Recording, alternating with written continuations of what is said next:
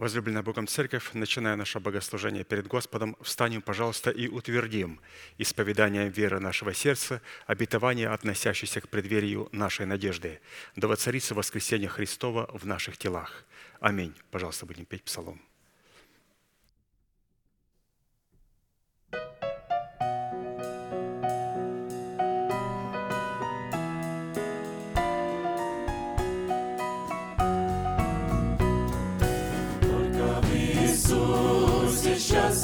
Счастье всегда, только в Иисусе отдых от труда. Он мой друг, которым я делюсь во всем,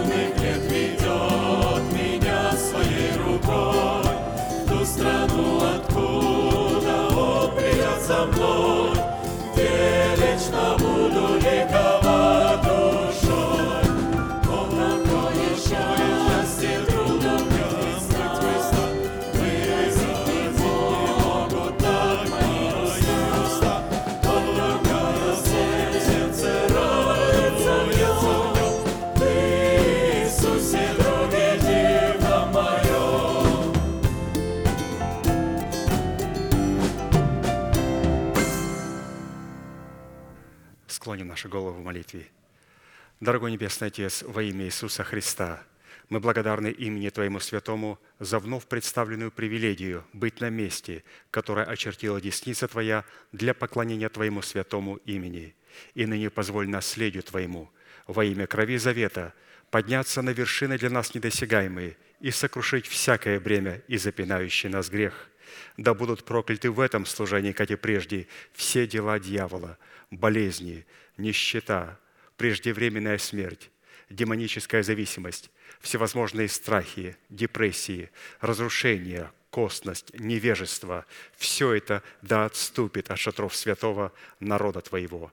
И ныне встань, Господи, на место покоя Твоего Ты и ковчег могущества Твоего, и да облекутся святые Твои спасением Твоим, и да возрадуются пред лицом Твоим.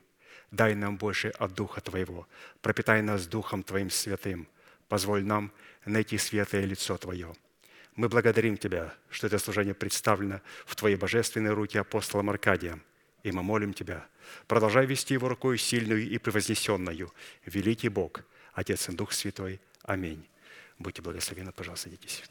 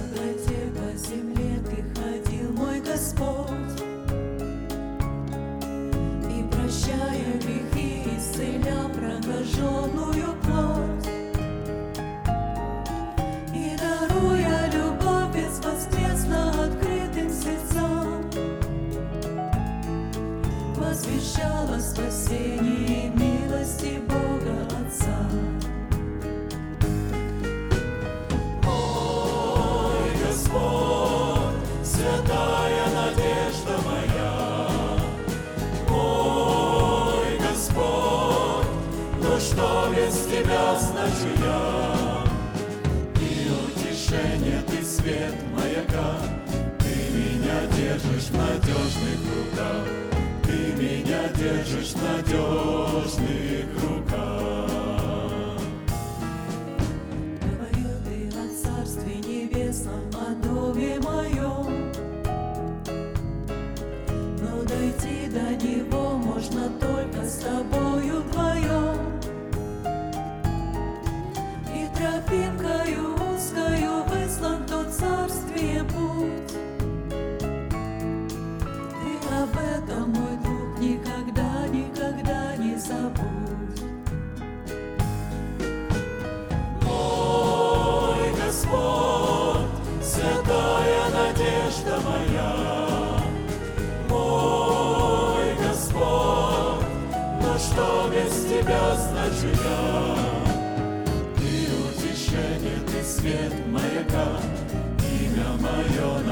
пронзенных руках, имя мое на пронзенных руках.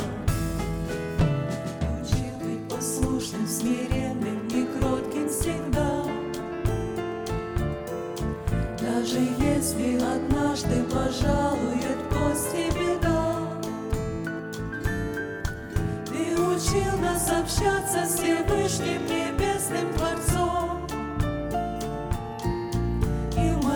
молитвах Его прославлять, называя Отцом. Мой Господь, святая надежда моя, мой Господь, но что без Тебя значу я? Ты утешение, Ты свет маяка, Ты меня держишь в надежных руках меня держишь надежный.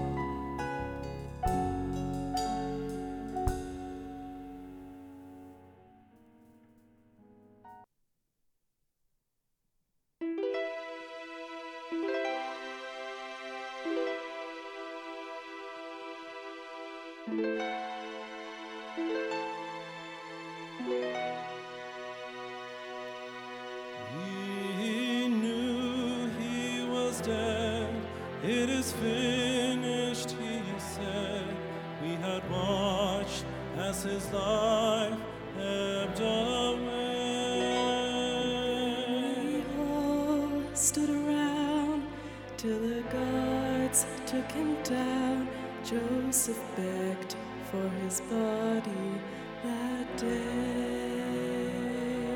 It was late afternoon when we got to the tomb, wrapped his body and sealed up the grave. So I know how you feel. His death was so real, but please listen. I'm here.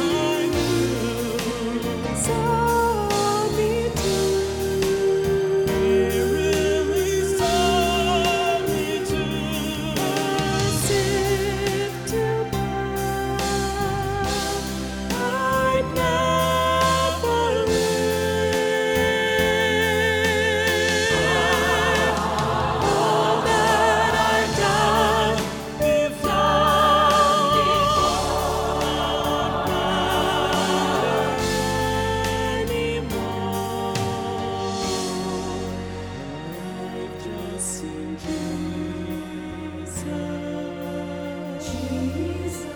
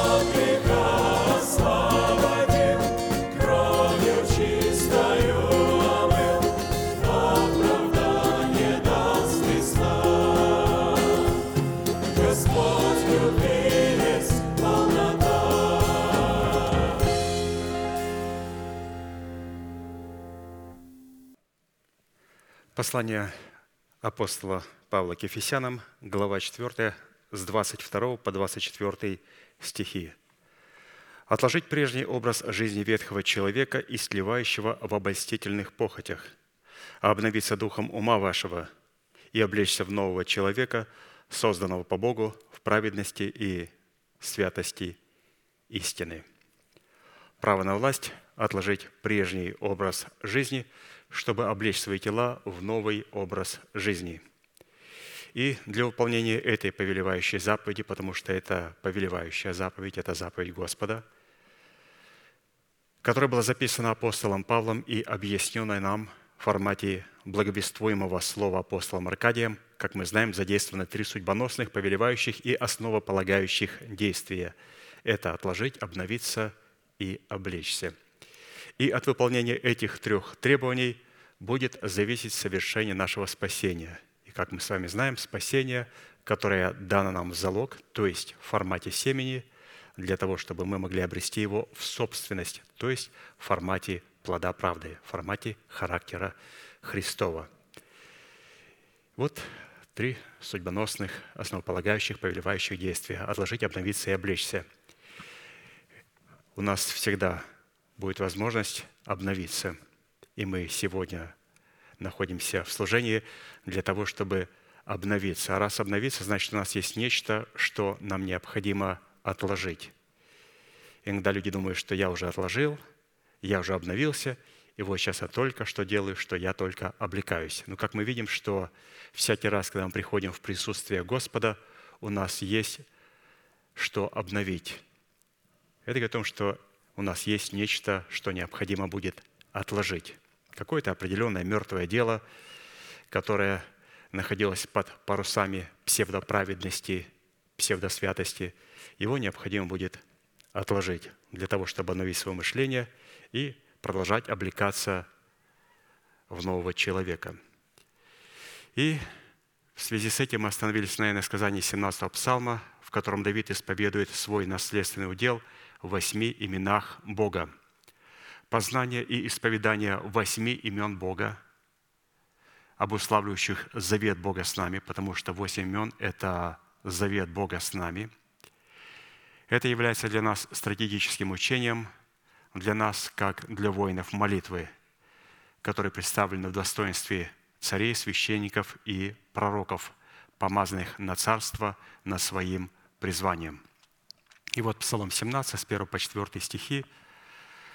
«Возлюблю Тебя, Господи, крепость моя, Господь, твердыня моя и прибежище мое, Избавитель мой, Бог мой, скала моя, на Него я уповаю, щит мой, рог спасения моего и убежище мое, призову достопоклоняемого Господа и от врагов моих спасусь». Давайте все вместе провозгласим наше наследие в Иисусе Христе. «Господи, Ты крепость моя, Господи, Ты твердыня моя, Господи, Ты прибежище мое, Господи, Ты избавитель мой, Господи, Ты скала моя, Господи, Ты щит мой, Господи, Ты рог спасения моего, Господи, Ты убежище мое. Мы с вами помним, что все имена Бога, которые представлены нам, они открывают определенные характеристики Бога. И для того, чтобы характеристики Бога стали нашими характеристиками, нам необходимо эти характеристики поместить в имена Бога и потом объяснить нам в формате благовествуемого слова информации, что это значит. И вот когда мы принимаем эту информацию в формате благовествуемого слова, эта информация начинает нами владеть. Когда мы ее принимаем, когда мы обновляем ей свое мышление, начинаем ее исповедовать, эта информация начинает нами владеть и начинает нас трансформировать в свой образ – Поэтому насколько важно нам продолжать исследовать наше наследие в Иисусе Христе, то есть продолжать пребывать в Слове Божьем. В определенном формате, насколько это позволил нам Бог, исходя, разумеется, из меры нашей веры, мы уже рассмотрели свой наследственный удел во Христе Иисусе в полномочиях пяти имен Бога.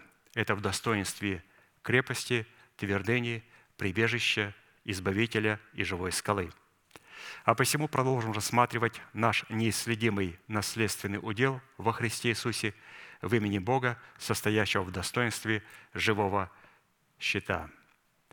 Слово «щит» в Писании употребляется как живая защита, которая возводится Писанием в достоинство оснащения воинов молитвы.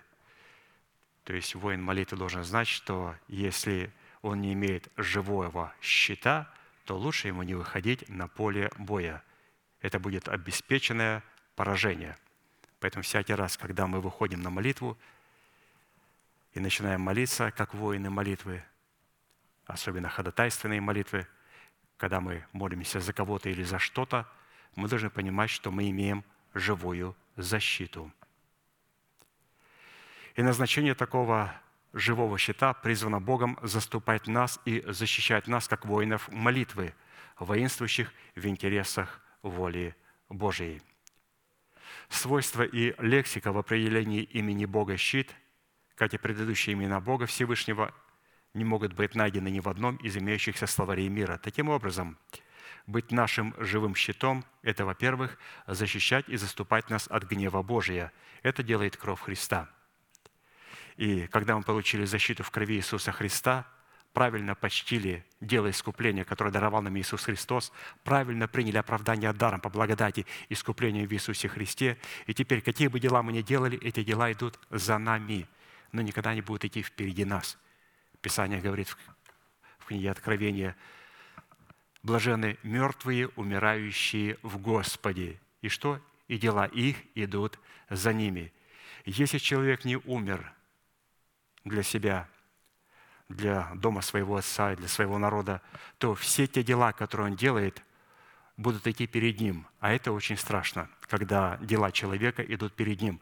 Перед нами идет единственное дело – это дело Иисуса Христа. Вот почему, когда 24 старца и 4 животные, как только предстают перед Богом, они что первое делают – они демонстрируют живую защиту, которую Господь им даровал в крови Агнца. И благодарят Бога, что Он их искупил из всякого колена, языка, народа и племени. И только потом соделать царями и священниками Богу. То есть они полагают свои венцы, говоря перед Отцом, «Отец, наши дела идут за нами». Не наше положение, не наше достоинство, не наше посвящение, освящение, но никак не может затмить того, что сделал Христос – Поэтому они полагают свои венцы перед ногами Бога, поклоняются перед Богом и начинают Бога благодарить за пролитую кровь Сына Его Иисуса Христа. То есть это первая защита, где Господь начинает являть свою живую защиту для нас. Но на этом не останавливается. После этого мы обнаружим, что не только наш опасность идет от Бога, потому что Бог в своем гневе может быть нашим врагом, если мы неправильно относимся к Его крови, когда мы неправильно относимся к Его церкви, к Духу Святому, к Его истине, Он будет нашим врагом. Но у нас есть и другие враги. То есть эти враги находятся как в нашем теле, в лице ветхого человека, так же в церкви, в лице нечестивых и беззаконных людей, в лице болезней, проклятий, нищеты, а, всевозможных фобий, депрессий, разрушений, которые каким-то образом приходят в нашу жизнь. У нас много врагов. А вот именно вот от этих врагов – который является персонифицированной смертью и представляет дьявола и его ополчение, здесь необходима не только кровь, необходим крест. Потому что дьявол не боится кровь, брез креста. Он боится только кровь, которая текла со креста. Поэтому, когда молится кровь, кровь, кровь, кровь Христа, чтобы вот дьявол убежал, дьявол говорит, я никуда не убегу. Меня пугает только кровь креста Христова – а для того, чтобы получить доступ к крови креста Христовой, необходимо иметь золотой ключик. Вот как раз в форме крестика. И он говорит, ты открываешь наследие в крови Господа Иисуса, открываешь наследие, ты видишь, Господи, здесь есть защита от моего врага в крови Иисуса Христа, но необходимо получить доступ. Поэтому, во-вторых, Господь будет защищать и заступать нас от обольщения лукавого. В-третьих, будет защищать и заступать нас от, золото, от злого и клеветнического языка. В-четвертых, будет защищать и заступать нас от проклятия всякого рода болезни. В-пятых, будет защищать и заступать нас от проклятия нищеты. В-шестых, будет защищать и заступать нас от проклятия преждевременной смерти. И в-седьмых, будет защищать нас от суетной жизни, переданной нам от отцов. То есть вот эти все враги, для них необходимо оружие. Это кровь и крест. Обязательно, чтобы там было присутствие креста Христова. Итак, нам необходимо будет рассмотреть, какие условия необходимо выполнить, чтобы во Христе Иисусе дать Богу основание ввести нас в неисследимое наследие своего имени в достоинстве нашего живого щита. И сегодня мы с вами рассмотрим, или же продолжим рассматривать четвертую составляющую цены, дающую нам власть на право входить в нетленное и неисследимое наследие Христа и Бога, содержащееся в полномочиях имени Бога щит, принимающего на себя удар направленный против нас нашими врагами, который призван состоять в хождении перед Богом. Бог будет являться живой защитой, если мы будем ходить перед Богом. Повеление ходить перед Богом встречается в Писании более двухсот раз, пишет апостол Аркадий. Из чего следует, что это повеление возведено в достоинство завета между Богом и человеком, который обуславливает заповедь Господню, исполняя которую мы призваны наследовать жизнь вечную. У любого завета есть заповедь. Вот здесь заповедь, необходимо ходить перед Богом. То есть Господь обращается такой заповедью только к тем людям, которые находятся с Ним в завете.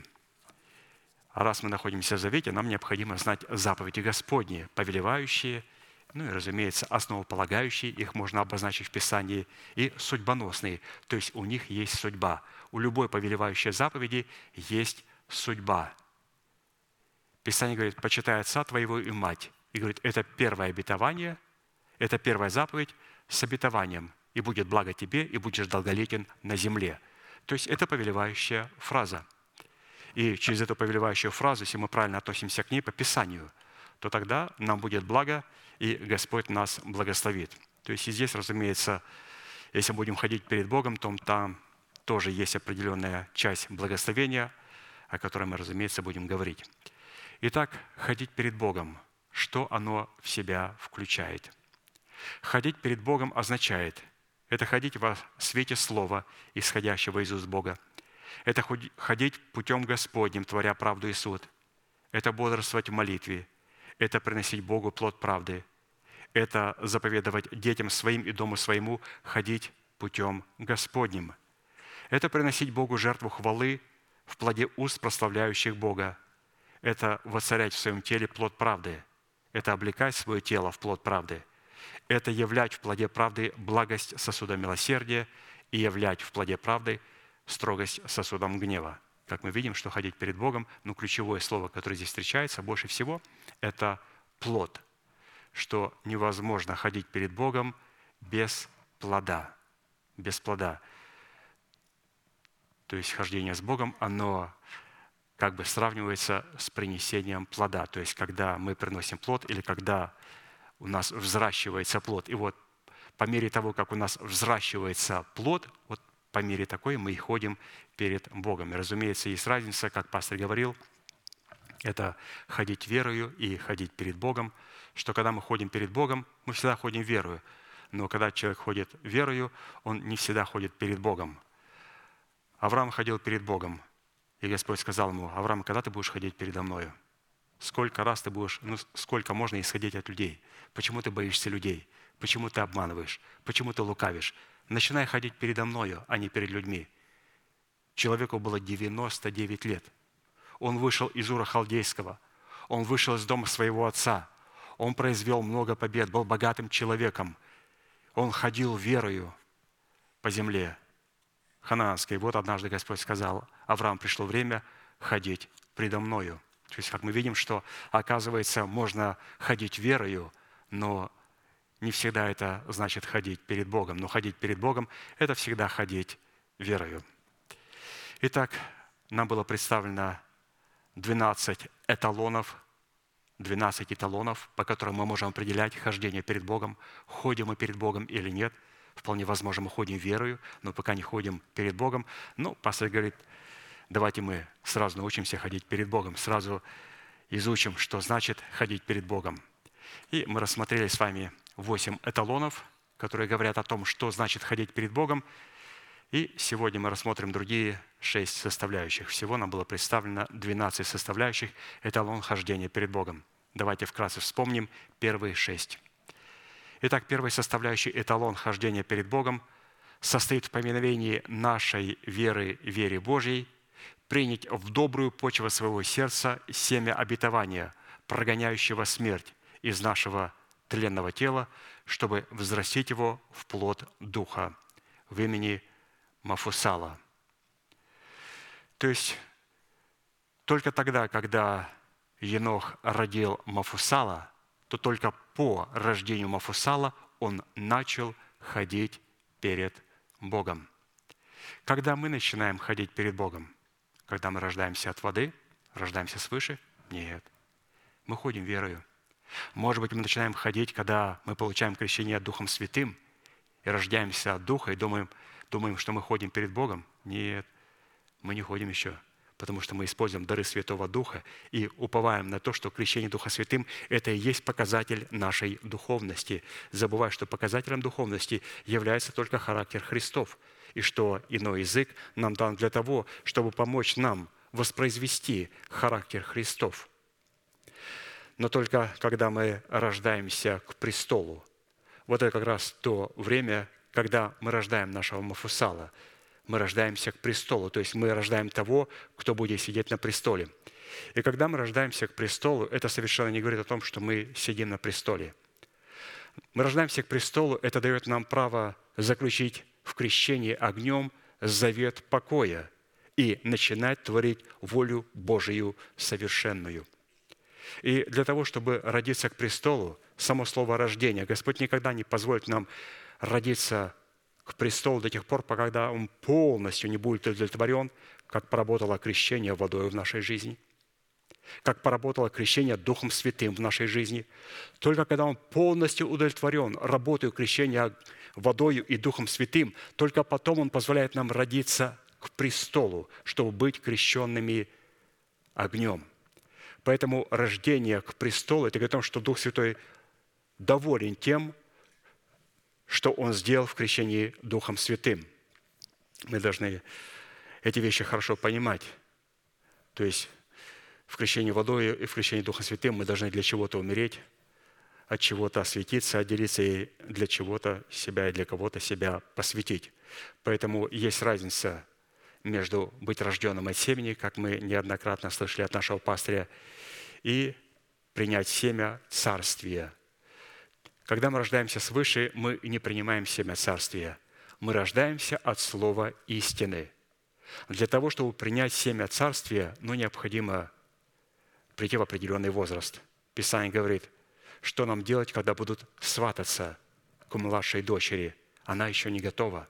Она не готова принимать семя.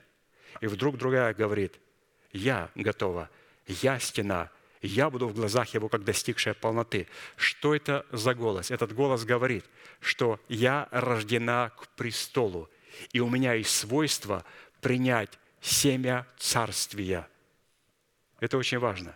Поэтому, когда мы рождаемся свыше, мы рождаемся от семени слова истины, потом приходим в определенный возраст, и когда придем в определенный возраст, когда наша яйцеклетка сможет оплодотворяться семенем слова истины.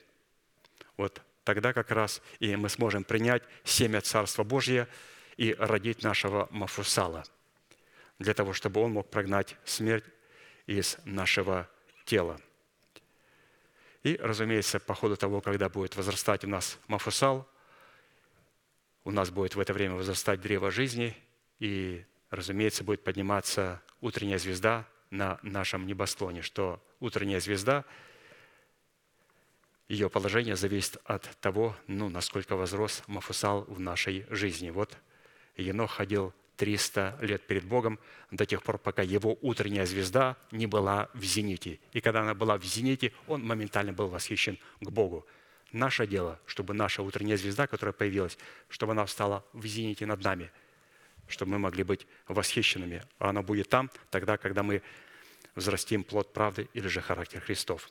Вторая составляющая эталон хождения перед Богом состоит в воцарении плода правды в именах трех сынов Сима, Хама и Иофета. Опять же, здесь нам был представлен Ной, который ходил перед Богом. Напомню, что мы говорим о том, что для того, чтобы Господь был живым щитом, нам необходимо научиться ходить перед Богом. И вот Ной ходил перед Богом, и Ной родил Сима, Хама и Афета. Эти три качества должны быть в нас. Сим, Хам и Афет, через которые мы можем определить, что мы ходим перед Богом. У нас должен быть Сим, имя которого обозначает слава. И слава Божия – это Христос в нас, упование славы. Когда Христос в нас, упование славы, то это говорит о том, что у нас есть Сим. А для того, чтобы Христос был нас, нам необходимо сначала поместить себя во Христа. Поместить себя во Христа – это стать органической причастностью к телу Христову, а не к Вавилону. И когда мы стали причастником к телу Христову, и когда мы погружаемся в смерть Господа Иисуса Христа, то там, в смерти Иисуса Христа, Иисус получает право заходить в нас как Господин в своем воскресении. Поэтому сим – это слава Божия в нас, который есть Христос в нас, упование славы. Конечно же, у нас есть и хам, то есть горячий, знойный. Это человек, который горячий для Бога, но очень знойный для греха. Он просто сжигает грех. И также у нас должен быть и Афет, имя которого обозначает распространиться. Для того, чтобы распространиться, для этого Ной благословил Иофета и сказал, что Иофет вселится в шатры Сима. Под Симом, как мы слышали, подразумевается дух, и что Иофет, как субстанция нашего обновленного мышления, она вселится в наше, то есть в сердце, то есть мы обновим наше мышление духом нашего ума. И вот когда Иофет вселится в шатры Симовы, вот только потом Ханаан, это сын Хама, он будет рабом как Сима, так и Иофета.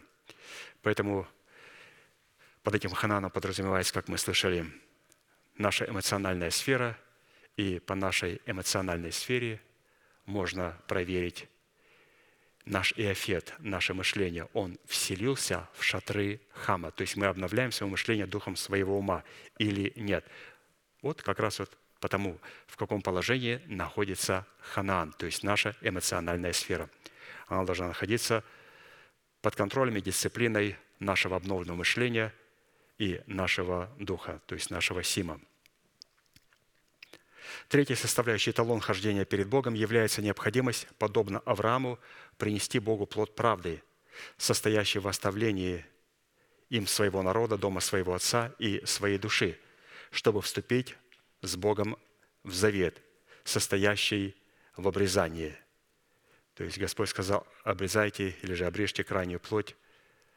Но под этим обрезанием подразумевалось, разумеется, обрезание крайней плоти сердца. Наше сердце должно быть обрезано. И мы читаем в Писании, что не тот иудей, кто по наружности таков, и не то обрезание, которое наружно по плоти, но тот иудей, кто внутренно таков, и то обрезание, которое в сердце по духу. И апостол говорит – вот такому человеку похвала от Бога, но не от людей. Потому что люди очень ценят обрезанием по плоти. А вы еврей? Да. А сколько у вас процентов? У меня нуль. Вот такого еврейства, о котором люди говорят. И они ценят. Вы знаете, у меня, я посчитал, у меня 5%. У меня 5% вот этого еврейства – Писание говорит, что у нас не должно быть ни 5, ни 10, ни 95, ни 50, а у нас должно быть 100. И оно достигается только тогда, когда у нас обрезанное сердце.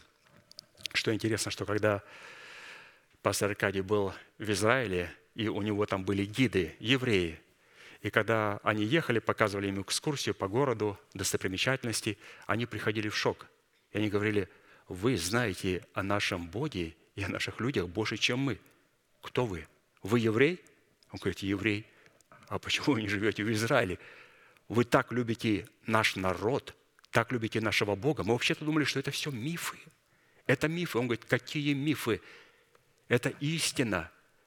Это истина, это история. Они говорят, а мы, евреи, думаем, что это Авраам, и все это мифы, были все придумано.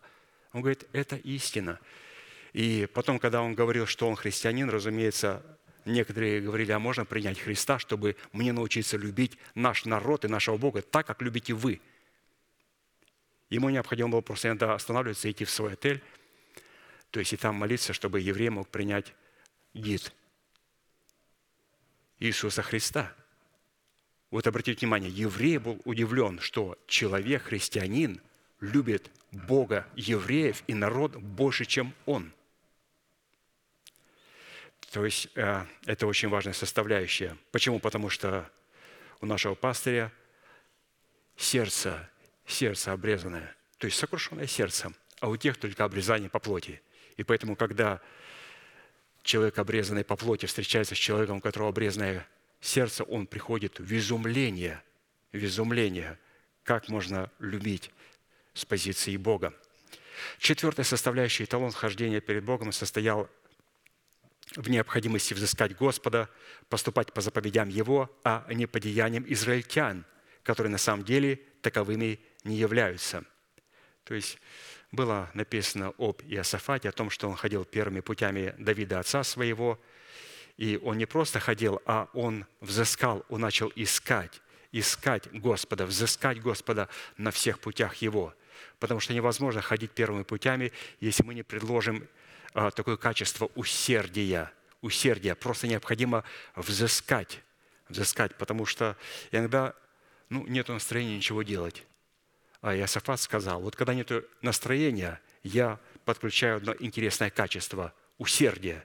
И начинаю с усердием, с прилежностью искать Господа. И, разумеется, Господь позволил ему найти себя – Пятый составляющий эталон хождения перед Богом состоял в необходимости, подобно Давиду, утвердить царство над своим собственным естеством. И мы обратили внимание на том, кто является Хирам, царь Тирский, это прообраз Духа Святого, который послал своих послов, и его послами являются его посланники. Он дал нам свои материалы в предмете драгоценных камней в предмете кедра, и мы должны положить были драгоценные камни в основании. Это наша надежда. И на этом основании начинать строить свое упование, то есть дом из кедра. И, разумеется, плотники и каменщики – это уже наши рабочие. Поэтому, святые, вот здесь необходимо не забывать, что Дух Святой, Он всегда уникально делает. Он поставляет со своей стороны, что? Послов и материалы. А с нашей стороны он говорит, у тебя должны быть плотники и каменщики. И мы говорим, ну, самую тяжелую работу, значит, буду выполнять я. Ну, говорит, если ты думаешь, что это тяжелая работа, то значит да. Ты будешь выполнять главную работу. Я тебе доставляю драгоценные камни, я тебе доставляю, кедр, а мы вместе с тобой будем строить. Поэтому, святые, мы должны понимать, что наши плотники и каменщики, они находятся, разумеется, в наших устах – наши уста могут исповедовать только веру нашего сердца. А для того, чтобы исповедовать веру нашего сердца, необходимо, чтобы эта истина, она стала достоянием также и нашего разума. Потому что как я могу исповедовать, если я не понимаю истину? Поэтому, когда я принимаю истину Слова Божию в формате драгоценных камней, в формате кедра, то есть праведности Божьей в свое сердце, моя цель – понять и записать ее очень ясно на скрижалях моего сердца, чтобы читающий в лице Бога мог отлично прочитать и понять, что там написано. И потом мои плотники и каменщики, профессионалы, профессионалы, это не любители, это, это, это профессию, о которой говорят, у этого человека золотые руки. Плотники и каменщики. И поэтому, святые, вот Господь так относится к нашим устам, к нашему исповеданию. То есть наши уста должны быть профессиональными плотниками и каменщиками, то есть быть профессионалами, что когда мы исповедуем веру своего сердца, мы исповедуем то, что мы знаем и во что мы верим. Шестой составляющей эталон хождения перед Богом является необходимость слушать глаз Господа в словах Его посланников. Здесь было нам сказано о том, что пути Господни – это пути света. И, разумеется, пути света – это пути, по которым к нам исходит Слово и доносится до нас. То есть по этим путям, по которым Господь ходит, по этим же путям должны ходить и мы. То есть по путям света Его Слова. Вот такие интересные шесть составляющих, которые мы с вами уже прошли. Давайте пройдем дальше. Седьмой составляющий эталон хождения перед Богом – это необходимость ходить путем добрым и держаться стезей праведников, которые ходят по следам овец и пасут козлят своих подле шатров пастушеских. Песни песней 1.6.7 написано «Скажи мне ты, которого любит душа моя, где пасешь ты, где отдыхаешь в полдень, к чему мне быть скиталицей возле стад товарищей твоих?»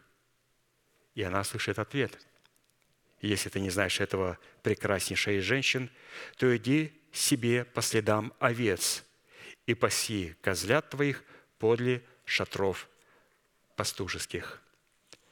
То есть вот, пожалуйста, здесь представлены стези праведников. Стези праведников – это направление к цели вышнего звания во Христе Иисусе, пролегающее по следам овец – который следует за словом человека, облеченного в достоинство пастуха овец. Поэтому если мы слышим в какой-то церкви или же в нашей церкви о высокой цели, но путь к этой цели не является путем овец, то мы должны понимать, что мы не имеем дела со стезями праведников. Единственный путь к возвышенным целям – это вот как раз идти, исследовать за человеком Божьим по следам овец. То есть необходимо быть, здесь будем говорить, вот этим чистым животным. И вот необходимо идти по следам вот этих овец. Наградой за следование по добрым путям – которые являются стезями праведников, будет являться право наследовать землю, под которой, разумеется, право жить в обещанном нам нетленном теле. Давайте посмотрим на эту награду людей, которые идут по этим стезям, которые здесь названы добрыми путями. Притча 2, 20, 22. «Посему ходи путем добрых и держись стезей праведников, потому что праведные будут жить на земле, и непорочные прибудут на ней а беззаконные будут истреблены земли, и вероломные искорененные из нее. Вот такая награда. Праведные будут жить на земле. То есть праведные облекутся в свое нетление. Они будут иметь право жить в нетленном теле, находясь на земле. И что интересно, здесь стезя праведников представляется путем добрых – Сейчас чуть-чуть дальше мы прочитаем про древний путь добра, который есть путь добрый. Но здесь Писание говорит, ходи путем добрых. То есть стези праведников – это пути добрых. То есть праведник – это человек добрый. Держаться стезей праведников означает взирать на их образ жизни, чтобы утвердить в своем сердце древний путь добра – Добрый путь, по которому ходит Бог, это древний или вечный путь Слова, исходящий из уст Бога, который ведет человека к Богу. Вот, пожалуйста, мы прочитали, что стези праведников – это путь добрый, и что, оказывается, этот путь добрых, или же почему этот путь добрых, праведник – это добрый человек, путь добрых, потому что праведник идет по доброму пути – и добрый путь – это тот путь, который является древний и по которому Господь ходит. Иеремия 6, 16, 19. «Так говорит Господь, остановитесь на путях ваших и рассмотрите, и расспросите о путях древних, где путь добрый, и идите по нему, и найдете покой душам вашим». Но они сказали, не пойдем. И поставил я стражей над вами, сказав, слушайте звука трубы. Но они сказали, не будем слушать. Итак, слушайте народы и знай собрания, что с ними будет. Слушай, земля, вот я приведу на народ сей пагубу, плод помыслов их, ибо они слов моих не слушали, и закон мой отвергли». В Писании древний путь добра, правды и света представлен в сердце избранного Богом человека в начальствующем учении Христовом, которое запечатлено в едеме его сердца – вот, пожалуйста, древний путь добра – это путь добрый. И только по этому древнему пути добра, по доброму пути ходят добрые люди, или же праведники. Кто такой праведник? Праведник – это человек добрый. Почему он добрый? Он джентльмен, ласковый человек, умеет говорить «I'm sorry», «excuse me», когда наступит на кому-то на ногу. Нет, это человек, который вообще никому на ногу не наступает. Ему вообще не надо говорить «excuse me, I'm sorry», потому что он идет по стезям праведников. Он идет по древнему пути. Там никто никому не наступает на ноги. И этот древний путь добра – это начальствующее учение, которое находится в едеме нашего сердца. И оно представлено в 12 жемчужных воротах Нового Иерусалима, и в 12 основаниях стены Нового Иерусалима, и в плодах древа жизни, растущего посреди улицы Нового Иерусалима, и в 12 драгоценных камнях, вложенных в 12 золотых звезд, гнезд на судном наперстнике первосвященника. Вот, пожалуйста, где мы встречаем добрый путь. Это основание, это жемчужные ворота, это древо жизни, приносящее плод, 12 плодов на каждый месяц плод свой, и это 12 драгоценных камней на наперстнике судном. При этом следует иметь в виду, что именно посредством 12 драгоценных камней, вложенных в 12 золотых гнезд на судном наперстнике просвященника, мы становимся воинами молитвы, посредством которой мы получаем основание входить 12 жемчужными воротами в предел Нового Иерусалима, к сокровищам, содержащимся в 12 плодах древа жизни. Именно взращивание в Эдеме своего сердца древа жизни призвано сделаться державой жизни, воздвигнутой в наших телах воскресением Христовым. Вот каким образом мы получаем доступ к державе жизни. Необходимо идти стезей праведников. То есть это значит путь добрый. И какие качества на этом пути добром, у нас обязательно у сердца будет наперстник с 12 драгоценными камнями, который позволит нам и даст нам юридическое право зайти через 12 жемчужных ворот и подойти к древу жизни, то есть взрастить древо жизни в нашем естестве. И это будет как раз держава жизни, воскресения Христова в наших телах.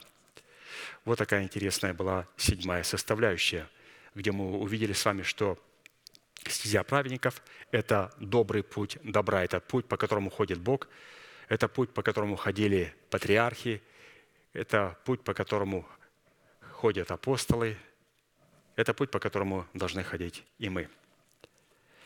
Восьмой составляющий – эталон хождения перед Богом. Это необходимость посредством своей целенаправленной молитвы дать Богу основания избавить нашу душу от смерти и ноги от преткновения. Псалом 55, 12, 14. «На Бога уповаю, не боюсь. Что сделает мне человек? На мне, Боже, обеты Твои». Ключевое слово. «На мне обеты Твои». То есть я знаю свою роль. «На мне, Боже, обеты Твои.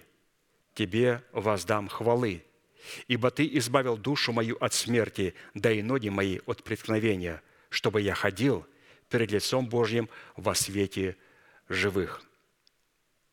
На мне, Боже, обеты Твои, чтобы я ходил пред лицом Божьим. То есть необходимо для того, чтобы ходить пред лицом Божьим, знать, какие обеты Божии лежат на нас. До тех пор, пишет пастор Аркадий, пока мы не воздадим Богу наши обеты – наши обеты, состоящие в выполнении своей роли в завете заключенного между нами и Богом завета. Наша душа не будет избавлена от смерти, в которой она пребывала по факту своего рождения осуетной во семени отцов, содержащим в себе генетическую программу беззакония, и у нас не будет никакой возможности ходить перед лицом Божьим во свете живых. То есть до тех пор, пока мы не будем Богу, говорить о своих обетах и выполнять свои обеты. Опять, что такое выполнять обеты? Это выполнять свою роль. Если мы не будем выполнять роль, то у Бога не будет никакого также основания являть себя в качестве живого щита, чтобы принимать на себя удар, направленный против нас нашими врагами, живущими в нашем теле и также вне нашего тела, то есть в теле Христовом. Давайте прочитаем Псалом 50, 7, 12. Вот я в беззаконии зачат, и во грехе родила меня мать моя. вот Ты возлюбил истину в сердце, и внутрь меня явил мне мудрость. Окропи меня и сопом, и буду чист, омой меня, и буду белее снега. Дай мне услышать радость и веселье, и возрадуются кости Тобою сокрушенные. Отврати лице Твое от грехов моих, и изгладь все беззакония мои. Сердце чистое сотвори во мне Божий, и дух правый обнови внутри меня». Только молитва, которая дает Богу основание избавить душу нашу от смерти и ноги наши от преткновения, чтобы мы могли ходить перед лицом Божьим во свете живых, дает Богу основание быть нашим живым щитом, принимающим на себя удар, направленный против нас нашими врагами. Это молитва, в которой мы в смерти Господа Иисуса призваны умереть для своего народа, для дома нашего Отца и для расливающих вожделений души, что относится как раз вот к нашей роли или же к нашим обетам, и что дает Богу основание выполнить свою роль, отвратить лице свое от грехов наших и изгладить все беззакония наши, сотворить в нас сердце чистое и обновить внутри нас правый дух. То есть наша роль, то есть наши обеты – это молитва, в которой мы в смерти Господа Иисуса призваны умереть для своего народа, для дома своего Отца и для своих расливающих желаний. То есть это наша роль. Как мы прочитали в Псалме, «На мне, Божие, обеты Твои. Позволь мне ходить перед лицом Твоим». И посмотрите, как пастырь нам показывает – интересно, что вот хождение перед лицом Божьим, оно как раз и является знание своих обетов. И обеты, то есть это обещание Богу, это знание своей роли, что нам необходимо выполнить. Что нам необходимо выполнить?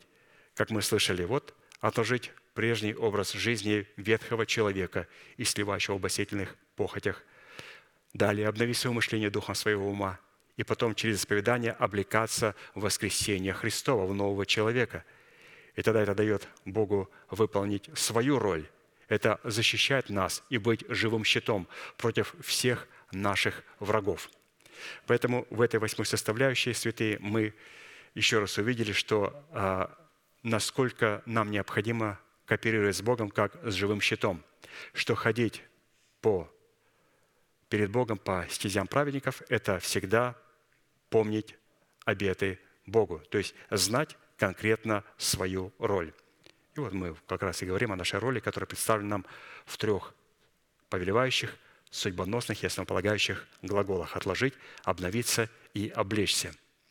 И вот от выполнения этих глаголов как раз-то и будет зависеть, сможем ли мы соработать с именем Бога живая скала, живая защита, живой щит. Девятый составляющий эталон хождения перед Богом – это необходимость обрезать крайнюю плоть своего сердца, чтобы получить основание облечь свое сердце в страх Господень, что даст нам способность любить пришельца, сироту и вдову. Второзаконие 10, 12, 22. Итак, Израиль, чего требует от тебя Господь Бог твой? Того только, чтобы ты боялся Господа Бога твоего, ходил всеми путями Его, и любил Его, и служил Господу Богу твоему от всего сердца твоего – и от всей души твоей, чтобы соблюдал заповеди Господа и постановления Его, которые сегодня заповедую тебе, дабы тебе было хорошо. Вот у Господа Бога твоего небо и небеса небес, земля и все, что на ней. Но только отцов твоих принял Господь и возлюбил их, и избрал вас, семя их после них, из всех народов, как ныне видишь. Итак, обрежьте крайнюю плоть сердца вашего – и не будь впредь жестоковыйны. И не будьте впредь жестоковыйны. Ибо Господь Бог ваш есть Бог богов и владыка владык, Бог великий сильный и страшный, который не смотрит на лица и не берет даров, который дает суд сироте и вдове и любит пришельца и дает ему хлеб и одежду. Любите и вы пришельца, ибо сами были пришельцами в земле египетской – Господа Бога твоего бойся, и Ему одному служи, и к Нему прилепись, и Его именем клянись. Он хвала твоя, и Он Бог твой, который сделал с тобою те великие и страшные дела, какие видели глаза твои. В семидесяти душах пришли отцы твои в Египет, а ныне Господь Бог твой сделал тебя многочисленным, как звезды небесные. В данном месте Писания, составляющей пути, по которому ходит Бог, является суд, который Он дает сироте и вдове и любит пришельца, и дает ему хлеб и одежду, что вменяется и нам в заповедь любить сироту, вдову и пришельца так, как любит их Бог. И для получения такой способности нам необходимо обрезать крайнюю плоть нашего сердца, чтобы не быть жестоковыйными, чтобы, в свою очередь, сделать нас способными бояться Бога и Ему одному служить, и к Нему прилепляться, и клясться Его именем. То есть только благодаря обрезанному сердцу мы сможем любить сироту, вдову и пришельца. И как мы знаем, что обладать состоянием сироты, то есть что значит любить? Любить эти качества, сироту, вдову и пришельца, это значит обладать этими качествами. Это значит понимать эти качества. И вот обладать состоянием сироты означает в смерти Господа Иисуса умереть для своего народа. Обладать состоянием вдовы означает в смерти Господа Иисуса умереть для своей душевной жизни в лице царствующего греха, господство которого в нашем теле представляет нашего мужа, то есть ветхого человека. И обладать состоянием пришельца означает в смерти Господа Иисуса умереть для своего народа в формате нашей национальности. Вот только человек, который имеет обрезанное сердце, он будет любить вот эти качества и будет взращивать эти качества. Только человек с обрезанным сердцем.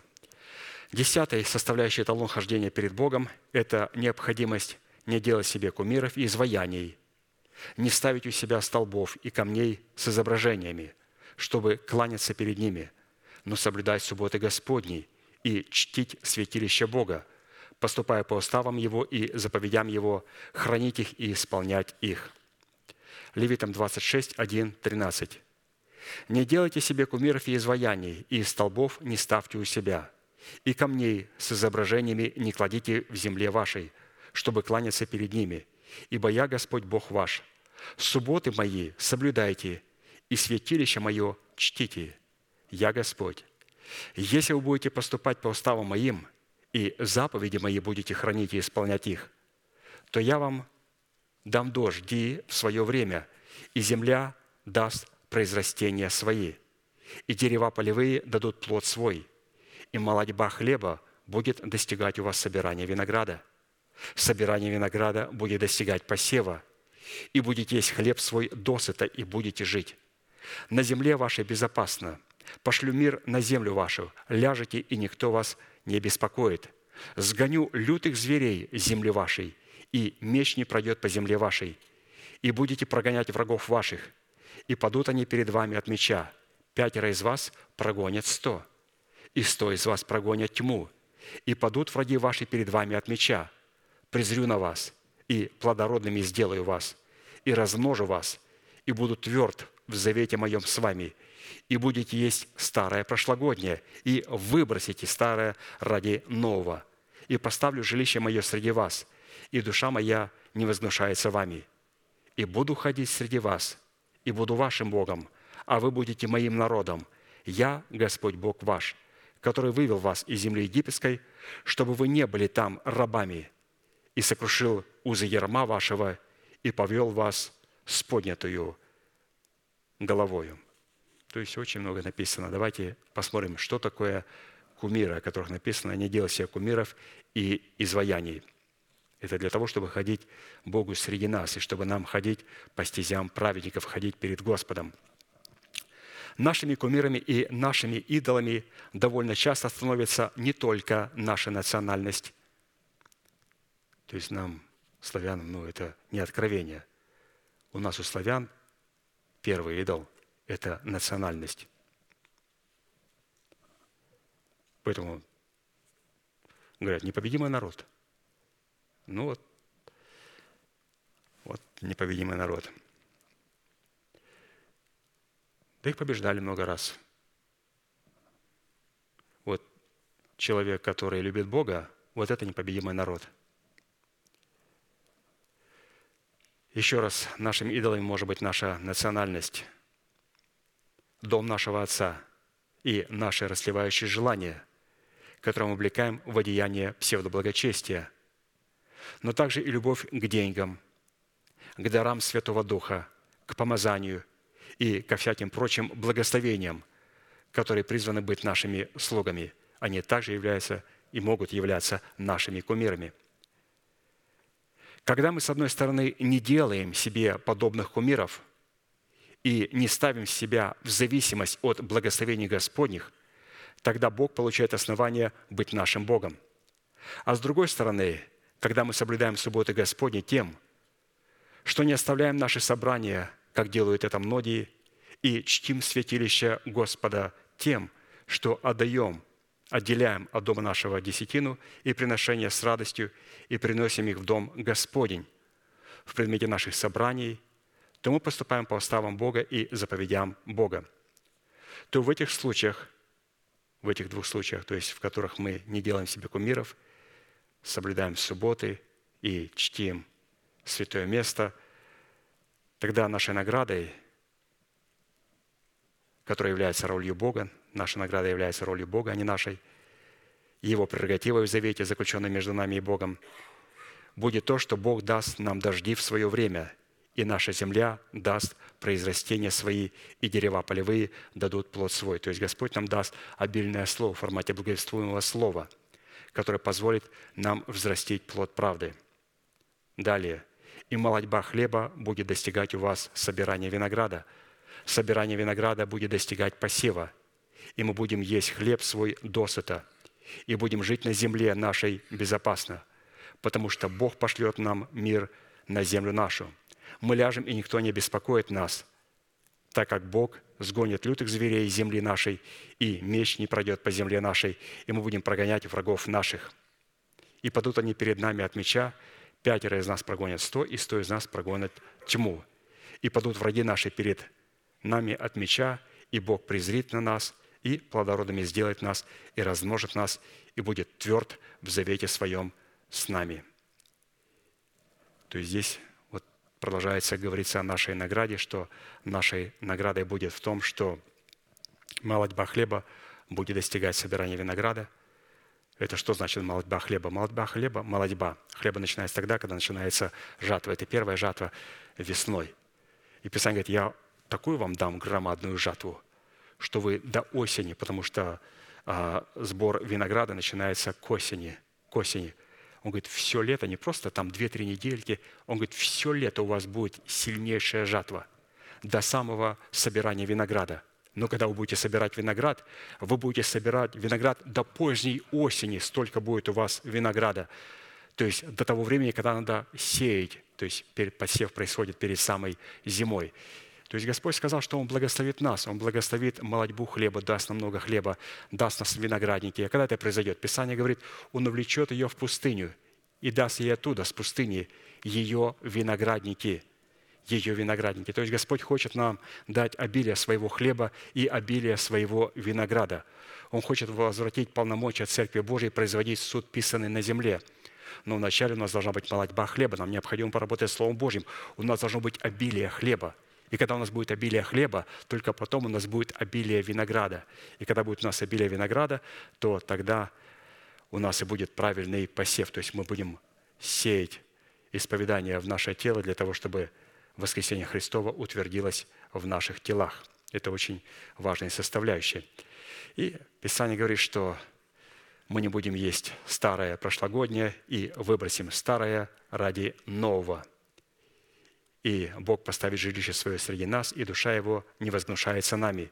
И Он будет ходить среди нас, и будет нашим Богом, и мы будем Его народом. То есть мы выбросим наше старое мышление. То есть что такое старое прошлогоднее? Это наше мышление. Вот я раньше так понимал, но сегодня Господь открыл мне через благовествуемое слово эту истину совершенно в другом свете. Обновил мое мышление. И теперь я соглашаюсь с этой истиной и свои собственные понятия, свои собственные понимания выбрасываю ради того откровения, которое Господь дает мне, дает вам. Поэтому, святые, нам необходимо выбросить старое ради нового, то есть обновить свое мышление духом своего ума. И, разумеется, под этим старым не подразумевается какие-то истины. Иногда люди говорят, что необходимо оставить начатки – чтобы поспешить, поспешить к совершенству. И когда вот тут говорят, а что постоянно вспоминать, вот у нас были такие вот категории людей, давненько это было, давненько. И говорят, Писание же говорит, необходимо оставить начатки и начинать спешить к совершенству. И говорят, ну а что вы думаете по словам оставить? Оставить – это просто оставить, забыть, убрать. И говорим, а к какому совершенству мы поспешим? Писание говорит, оставить начатки – это поставить начатки в основание. Начинать кропить себя Словом Божьим. То есть оставить – это, оказывается, поставить, а не выбросить. И поэтому те люди, которые хотели оставить начатки учения, тем, что они вот выбросить и потом начинать вот спешить к какому-то непонятному совершенству. Вот эти люди покинули нас. А те люди, которые сказали, вы знаете, оставить – это отложить свой прежний образ мышления и принять новый образ мышления. И оставить это, положить в основание драгоценные камни и потом строить на этом основании. Вот эти святые сегодня приходят на собрание, находятся сегодня, разумеется, здесь, а, в этом служении и смотрят, разумеется, нас на экранах. Одиннадцатая составляющая эталон хождения перед Богом – это необходимость положить слова Бога в свое сердце и в свою душу и навязать их в знак на руку свою, чтобы они были повязкой над глазами нашими – и учить путям Бога сыновей своих, говоря о них, когда мы сидим в доме своем, и когда мы идем дорогою, и когда ложимся, и когда встаем, и написать их на косяках дома своего и на воротах своих». Второзаконие 11, 18, 32.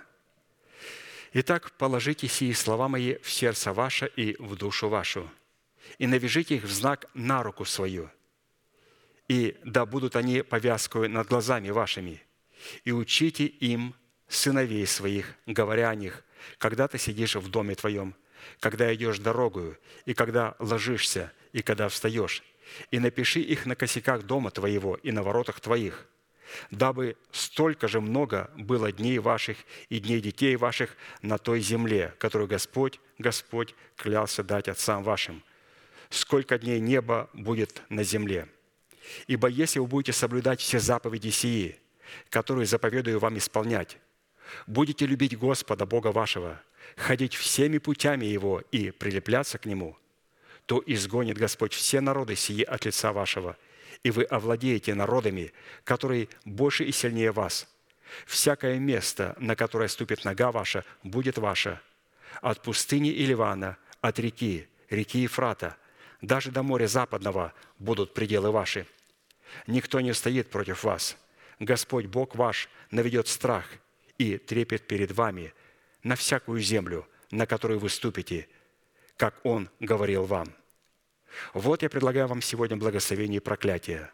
Благословение, если послушаете заповеди Господа, Бога вашего, которые заповедую вам сегодня – а проклятие, если не послушаете заповеди Господа Бога вашего и уклонитесь от пути, который заповедую вам сегодня – и пойдете вслед богов иных, которых вы не знаете. Когда ведет тебя Господь Бог твой в ту землю, в которую ты идешь, чтобы овладеть ею, тогда произнеси благословение на горе Горизим, а проклятие на горе Девал. Вот они за Иорданом, по дороге к захождению солнца, в земле Хананеев, живущих на равнине против Галгала, близ Дубрави море. Ибо вы переходите Иордан – чтобы пойти овладеть землею, которую Господь Бог ваш дает вам. И овладеть ею, и, будете, и овладеете ею, и будете жить на ней. Итак, старайтесь соблюдать все постановления и законы Его, которые предлагаю я вам сегодня. Учитывая, что все слова сии, пишет апостол Аркадий, были переданы народу израильскому через уста Моисея и Аарона, которых Бог поставил пасти наследие свое Израиль, которые призваны были наследовать его клятвенные обетования, дать им в наследие и потомкам их землю обетованную, под которой разумелся образ нашего нетленного тела. При этом слова Моисея представляли законодательную власть Бога, функции насаждающего семя истины, в то время как слова Аарона представляли исполнительную власть Бога, функции поливающего принятое нами семя истины. То есть Моисей, он насаждает семя, а вот Аарон, он поливает принятое семя истины. То есть необходимо поливать. Но для того, чтобы поливать, необходимо, чтобы это семя было принято. Поэтому вот, как мы видим, что сейчас мы поливаем на то слово, которое уже находится в вашем сердце. И чтобы хождение по путям Бога наследовать обещанную нам землю в достоинстве нетленного тела, из которой будут изгнаны все народы в предмете нечестивых мыслей и желаний, которые мы наследовали через суетное семя наших отцов по плоти. Для этой цели нам необходимо будет сделать некоторые шаги. Ну, во-первых, как мы прочитали, это положить сии слова Бога, переданные нам через Его посланников, в свое сердце и обязательно в свою душу. А это означает сработать разумными способностями нашего нового человека с разумными возможностями нашей души, которые мы обновили духом нашего ума. То есть нам необходимо положить слова в свое сердце, то есть в наш дух, в нашу совесть, которая была очищена от мертвых дел, и в свою душу. Положить свою душу возможно только тогда, когда слова будут положены в наше сердце. Если человек не положил Слово Божие, откровение Божие в свое сердце, то ему совершенно нечего ложить в свой светильник. Ведь неразумные девы сказали, дайте нам вашего масла, светильники наши гаснут. Они говорят, а у вас разве нету сосуда с хилием? Они говорят, мы не взяли его. А разве он нужен? Ну, теперь вы поняли, что он нужен. Что, оказывается, для того, чтобы положить слова в свою душу, необходимо положить эти слова в свое сердце. Для того, чтобы положить елей или же откровение Божие в свой светильник, необходимо положить его в свой сосуд, в сосуд своего сердца. И потом из этого сосуда, когда Господь явит свою милость, мы можем пополнить, разумеется, свой светильник. То есть вот это одна из четырех составляющих, которая нам позволит ходить перед Богом. То есть нам необходимо положить слова в свое сердце и в свою душу. Во-вторых, нам также необходимо навязать слова сии в знак. Куда? На руку свою и сделать их повязкой над глазами своими. В Писании под образом руки, на которую навязаны слова истины, имеется в виду кроткий язык или язык, обузданный уздою кротости. Притча 15.4. «Кроткий язык – древо жизни, но не обузданный сокрушение духа». Поэтому если у нас слова, слова навязаны на нашу руку, то оно выражается через исповедание веры нашего сердца, когда мы исповедуем Слово Божие. А под образом слов, служащее повязкой над нашими глазами, имеется в виду припоясание чресел своего ума истинную, сокрытой в сердце, что позволит нам бодрствовать в молитве и уповать на подаваемую нам благодать, явление Иисуса Христа. Так и написано 1 Петра 1, 13, 15. «Посему, возлюбленные, припоясав чресло ума вашего, бодрствуя, совершенно уповайте на подаваемую вам благодать в явлении Иисуса Христа. Как послушные дети, не сообразуйтесь с прежними похотями, бывшими в неведении вашим, но по примеру призвавшего вас святого, и сами будьте святы во всех поступках. Именно по мыслям, сокрытым в нашей душе, определяется суть нашего подлинного состояния. Притча 23.7 каковы мысли в душе человека, таков и он.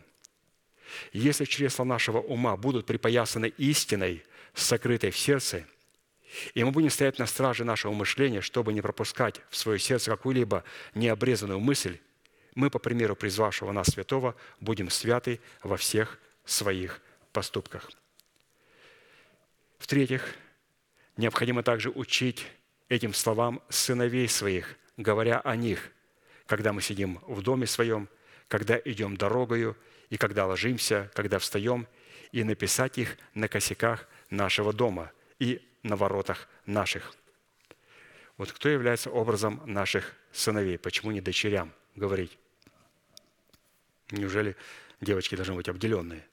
Ну, Господь никогда не обделял женский пол, никогда не обделял девочек и никогда не выделял мальчиков – то есть Господь никогда не возвышал штаны, никогда не унижал юбки. Давайте посмотрим, кто такие сыновья в нашей жизни. Здесь говорится про а, наше естество. Эти сыновья находятся в нас.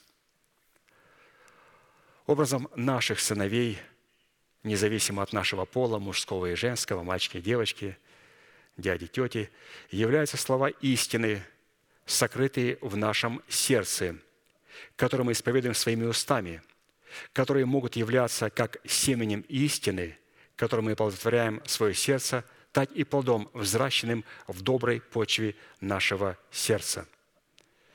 Вот, пожалуйста, то есть говорить своим сыновьям. То есть необходимо задействовать своих сыновей. Это семя, которое мы исповедуем, и это также плод вот в лице Мафусала, который мы взращиваем. Для того, чтобы взращивать Мафусала, необходимо постоянно, святые, нам беседовать с Мафусалом. Вот такая вот интересная заметочка. Мы ее, конечно, знали, но мы должны понимать, что всякий раз, когда мы молимся Богу, нам необходимо разговаривать с нашим сыном, с нашим Мафусалом – чтобы он был рос таким сильным, здоровым, чтобы он знал определенные цели Божьи. Постоянно надо говорить вот с этим плодом нашего духа. И также необходимо было помазать косяки своего дома или же написать, помимо крови, написать там, а, разумеется, слова Божьи. Образом косяков дверей нашего дома является наше тело и наш дух, а образом перекладин наших ворот является наша душа, соединяющая с собой воедино наше и тело, и наш дух. Суммируя эти образы, мы приходим к осознанию того, что слова сии не должны отходить от наших уст, чтобы мы могли поучаться в них день и ночь, дабы в точности исполнять все, что написано в нашем сердце.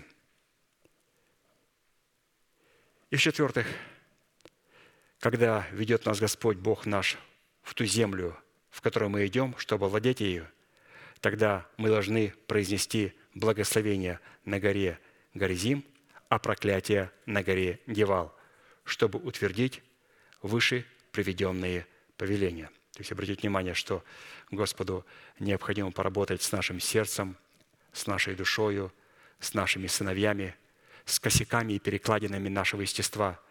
И только потом Он дает нам юридическое право получить достоинство вот в гора Гевал и Горизим, то есть место, с которым произносим благословение и проклятие, для того, чтобы, когда мы провозглашали проклятие на, на зло, на все дела дьявола, ну, чтобы мы по нечаянности не оказались в черном списке. Потому что, знаете, можно иногда плевать против ветра. И так обидно. Сказал и плевок прямо в лицо. Думаешь, не понял. Вот, чтобы это не произошло, вот Господь подготавливает нас прежде, нежели мы начнем что-то провозглашать с горы Гевал и Горизим. То есть Слово Божье должно очень хорошо поработать с нашим сердцем, с нашей душой, с нашими устами. И потом, когда оно приведет нас в такой божественный порядочек, вот потом он говорит, вот теперь становись на гору Гевал и благословляй, и на гору, извините, на гору Гевал и произнеси проклятие, на гору Горизим, для того, чтобы произносить благословение. И двенадцатая составляющая эталон хождения перед Богом – это необходимость быть наученным путям Господним. Где? На горе Сионе, в доме Иакова. Исайя 2, 2, 3. «И будет в последние дни гора Дома Господня будет поставлена во главу гор, и возвысится над холмами, и потекут к ней все народы. И пойдут многие народы и скажут – придите и взойдем на гору Господню, в дом Бога Иаковлева. И научит Он нас своим путям, и будем ходить по стезям Его. Ибо от Сиона выйдет закон и Слово Господня из Иерусалима». Вот, пожалуйста, для того, чтобы научиться ходить перед Богом по стезям праведникам, нам необходимо взойти на гору Господню и научиться этому в доме Бога Иаковлева. И вот чему Бог учит в доме Яковлева. Давайте посмотрим а, на некоторые составляющие. Вот мы пришли на гору Господню, вошли в дом Яковлева, садимся, и Господь начинает нас учить. Мы говорим, Господи, научи нас ходить своими путями. И Он учит нас, как учеников. И Он говорит, но чтобы ходить путями Бога, необходимо следовать уставу, поставленному в Якове и закону, положенному в Израиле – возвещать детям своим, чтобы знал грядущий род, дети, которые родятся, и чтобы они в свое время возвещали своим детям, возлагать надежду свою на Бога и не забывать дел Божьих и хранить заповеди Его. То есть это первое, что можно услышать в доме Якова, куда мы пришли, сели и сказали, научите нас ходить путями Господними. Это написано в Псалом 77, 5.11. Он поставит устав в Иакове и положит закон в Израиле, который заповедал отцам нашим возвещать детям их, чтобы знал грядущий род дети, которые родятся, и чтобы они в свое время возвещали своим детям. Что возвещали? Ну, во-первых, возлагать надежду свою на Бога. Во-вторых, не забывать дел Божьих. И в-третьих, хранить заповеди Его и не быть подобным отцам их, роду упорному и мятежному, неустроенному сердцем и неверному Богу Духом Своим. То есть вот, пожалуйста, это один из первых уроков, когда мы вошли в истинную церковь, которая находится на Сионе, которая называется Догом, дом, Домом Иакова. Дом Иаковлев говорит, вот необходимо возлагать надежду свою на Бога, не забывать дел Божьих и хранить заповеди Божьи. Поэтому мы никогда не сможем возлагать на Бога, потому что, чтобы что-то возлагать на Бога, свою надежду, необходимо, разумеется, не забывать ее. А для того, чтобы не забывать ее, необходимо хранить эти заповеди в своем сердце. Вот поэтому мы-то с вами повторяем, святые, все эти истины, для того, чтобы хранить их, для того, чтобы не забывать их. Потому что если мы не будем повторять эти истины, а у нас будет такое желание всегда услышать что-то новенькое, ну, у нас достаточно много есть истин, на которые нам необходимо возлагать свою надежду. Драгоценных истин. И как мы видим, что всякий раз, когда мы их повторяем, святые свидетельства, что такое ощущение, что мы слышим ее по-новому. Не потому, что говорит другой человек, а потому, что у Бога всегда все новое. Если это Слово Божие, оно читается в доме Яковлева, то есть в доме Якова, то, разумеется, мы будем всегда слышать эту прежнюю старую заповедь. Апостолы говорили, мы не проповедуем новую заповедь, мы говорим о древнюю заповедь, старую заповедь, которая была предана нам. И вот они передают ее теперь нам. Но всякий раз, когда она передается в доме Иакова, она передается по-новому. То есть там есть постоянная новизна. Далее, чему еще можно научиться в доме Иакова? Там говорят, чтобы ходить перед Богом путями Его, необходимо молиться о том, чтобы Бог мог через своих наставников наставить нас на путь свой, чтобы мы ходили в Его истине и чтобы Он утвердил наше сердце в страхе своем,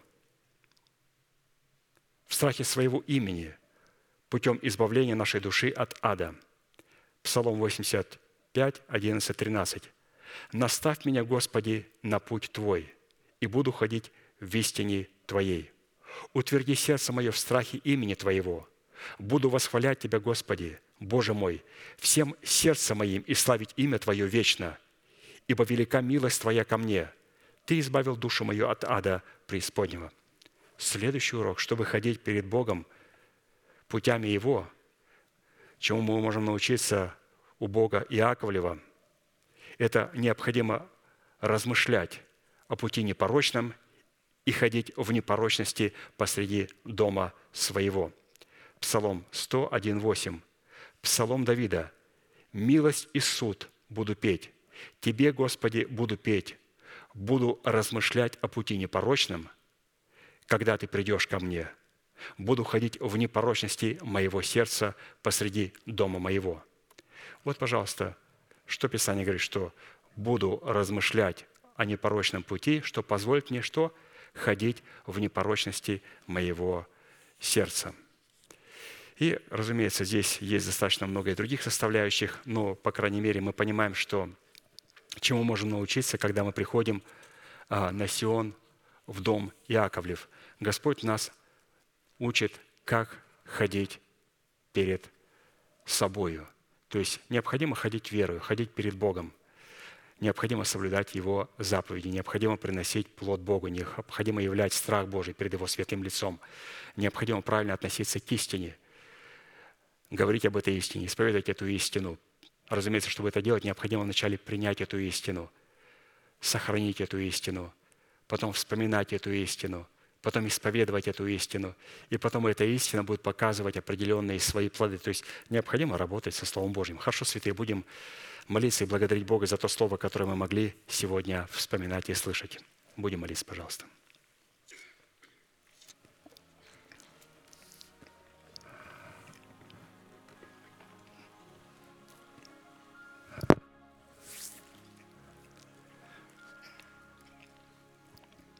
Дорогой Небесный Отец, во имя Иисуса Христа, мы благодарим Тебя за великую привилегию находиться на месте, которое чертила десница Твоя для поклонения Твоему святому имени.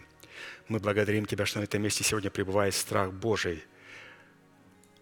На этом месте, Господь, сегодня стоит Твоя лестница, которая касается небес, и Твои откровения восходят и не сходят по этой лестнице. И Ты, Господь, стоишь на этой лестнице, и Ты сегодня говоришь к нам в наше сердце.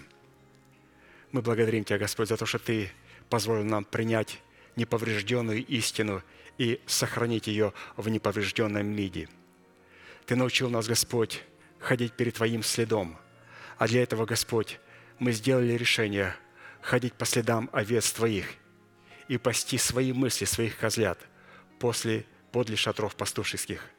Мы благодарим Тебя, Господь, что Ты научил нас ходить путем добрых. Ты называешь свое наследие, своих праведников добрыми, потому что, Господь, мы остановились на своих собственных путях. Мы, Господь, расспросили о Твоих путях, и мы, Господь, приняли Твои пути, и мы сделали, Господь, решение идти по доброму пути добра – идти, Господь, по древнему пути, идти по пути, по которому, Господь, Ты ходил. Пути, по которым, Господь, ходил Авраам, ходили патриархи. Сегодня, Господь, Ты позволяешь нам в формате этого благовествуемого слова ходить по Твоим путям, по этому древнему пути добра. И Ты называешь, Господь, его стезей праведников. Ты называешь, Господь, нас добрыми перед Твоим святым лицом – мы благодарим Тебя, Господь, что Ты сегодня позволил возложить на нас обеты свои. И мы, Господь, помним обеты свои для того, чтобы нам ходить перед лицом Твоим святым. Мы принимаем, Господь, сегодня Твои обеты в повелевающих заповедях Божьих. И мы готовы сегодня соработать своей верой, с верой Божьей, для того, чтобы повиноваться тому Слову, Господь, которое мы услышали и приняли в свое сердце – мы благодарим Тебя, Господь, что Ты позволяешь нам сегодня помнить свои обещания, свои обеты, которые мы заключили с Тобою. Позволь же нам, Господь, выполнять свою роль, для того, чтобы Ты, Господь, мог выполнить свою роль и явить, Господь, себя живым щитом и защитить нас, и заступить нас от всех врагов наших. Мы благодарим Тебя, Господь, что наша роль – это обрезать крайнюю плоть своего сердца – для того, чтобы полюбить сироту, вдову и пришельца. Позволь же нам, Господь, сегодня обладать этим состоянием сироты и вдовы и пришельца для того, чтобы получить законный статус, облечься в титул и достоинство царей, священников и пророков. Мы не хотим, Господь, Господь, подобно Вавилону, облекаться в достоинство – не имея состояния. Мы не хотим, Господь, говорить, что мы царица и что мы не вдова. И мы не увидим горести. И Ты, Господь, вынес свою казнь и свой приговор для Вавилона. Для Вавилона, который принимает только титулы Бога в достоинстве царей, священников и пророков, но не соглашается с состоянием – пришельца, сироты и вдовы. Господь, Ты позволил нам обрезать крайнюю плоть нашего сердца. И мы поняли, что мы не сможем обладать высоким достоинством царя, священника и пророка, если мы не будем обладать состоянием сироты, вдовы и пришельца. И мы благодарим Тебя, Господь, за это состояние. Состояние, в котором мы, Господь, платим серебром искупления – и которая позволяет нам войти на законных правах в землю обетованную и в статусе царей, священников и пророков наследовать эту землю. Мы благодарим Тебя, Господь, за то, что мы сделали решение не делать себе кумиров. Мы сегодня, Господь, обращаемся к Тебе как к исцеляющему – Мы чтим Тебя, Господь, как помазующего, как благословляющего. Мы ищем, Господь, Тебя. Мы не хотим, Господь, благословения без благословляющего. Мы не хотим, Господь, сверхъестественных проявлений и даров сверхъестественных, и даров Духа Святого без Духа Святого. Мы хотим, Господь, чтобы Ты пребывал на этом месте. А, Господь, когда Ты пребываешь на этом месте, Ты выражаешь это через то, что Ты возвеличиваешь свое Слово превыше всякого своего имени, превыше всякого своего духовного проявления. И мы благодарим Тебя, Господь, что через это мы видим – что ты пребываешь на этом месте, потому что ты возвеличил Твое Слово в этом Доме Божьем превыше всего. И Дух Святой является не гостем, а Господином и Господом этого служения. Благодарим Тебя, Господь, что Ты также позволил и в храме нашего тела возвеличить Твое Слово – и сегодня, Господь, мы стоим перед Твоим святым лицом, ходя Твоими путями, ходя стезями праведников и идя этим путем добрым, путем, по которому, Господь, ходил Ты, ходил Христос, ходил Авраам. Мы сегодня, Господь, идем по этим же путям, и мы возвеличим Тебя в Слове Твоем, в храме нашего тела, и благодарим Тебя за Дух Святой, который мы приняли – как Господа и Господина нашей жизни. Мы, Господь, сегодня навязали Твое Слово на наших руках. Мы обновили им свое мышление. Мы обуздали наши уста кротостью Твоей, Словом Твоим. Мы благодарим Тебя, Господь, за то, что сегодня Твое Слово написано на косяках наших домов – не только, Господь, Твоя кровь, но, Господь, Твоя истина, истина крови креста Христова. Сегодня ей помазаны косяки наших домов. Мы благодарим Тебя, Господь, за то, что мы имеем великую награду в Иисусе Христе. Мы благодарим Тебя, Господь, за то, что сегодня молодьба хлеба, она достигает жатвы винограда. Ты, Господь, нас благословил обилием Твоего хлеба – и, Господь, из этого узнаем, что время близко. И узнаем, Господь, из того, что жатва винограда достигла посева. Господь, жатва Твоя не прекращается. Ты продолжаешь давать обилие своего хлеба. Ты продолжаешь давать обилие своего винограда. И через это, Господь, мы узнаем, что время, Господь, близко – и мы благодарим Тебя, Господь, за то хлеб, за то откровение, за тот виноград, за Дух Святой, который пребывает на этом святом месте. Мы благодарим Тебя, Господь, за Твою гору Сион, за дом Иаковлев. Мы благодарим Тебя, Господь, за тех послов, которые Ты послал нам, и которые передали нам Слово, которое мы сокрыли в своем сердце. Мы благодарим Тебя, Господь, за эти драгоценные обетования, которые стали частью нашего сердца и нашего мышления. И сегодня, Господь, мы облекаемся в эти драгоценные обетования. Облекаемся, Господь, в Твое воскресение. Мы благодарим Тебя, Господь, за Твое Слово и за ту милость, которую Ты даровал нам принять это Слово в свое сердце через Твоего посланника. Мы благодарим Тебя, Господь, за Твой божественный порядок – И мы, Господь, находясь в Твоем божественном порядке, молим Тебя и благодарим Тебя за то исцеление, которое находится на нашем счету для каждого святого человека. Что придет, Господь, скоро время, когда мы увидим друг друга и будем радоваться, Господь, вечной радостью, непорочной радостью. А сегодня, Господь, молим, чтобы солнце правды продолжало восходить. И исцеление, Господь, будет даровано в лучах Его. Мы благодарим Тебя, Господь, за это слово, которое мы имели сегодня возможность вспоминать. Поклоняемся перед Тобою, наш великий Бог, Отец и Дух Святой. Аминь. Отче наш, сущий на небесах, да святится имя Твое, да придет царствие Твое, да будет воля Твоя и на земле, как и на небе – хлеб наш насущный, подавай нам на каждый день, и прости нам долги наши, как и мы прощаем должникам нашим. И не веди нас в искушение, но избавь нас от лукавого, ибо Твое есть царство и сила и слава во веки. Аминь.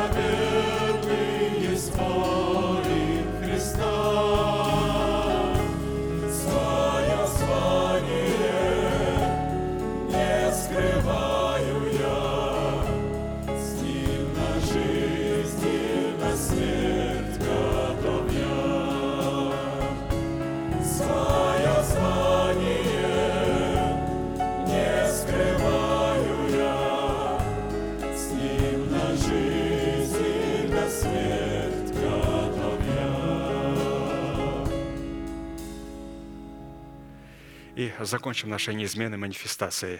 Могущему же соблюсти нас от падения и поставить перед славою Своею непорочными в радости, единому, премудрому Богу, Спасителю нашему, через Иисуса Христа, Господа нашего, слава и величие, сила и власть, прежде всех веков, ныне и во все веки. Аминь. Служение наше закончено. Следующее собрание будет сегодня, молитва бдения, а также утренняя молитва воскресная и общее богослужение с 12 до двух. Будьте благословены в вашем пути и в жилищах ваших, и, как наш пастор говорит, можете поприветствовать друг друга. Благодарю вас.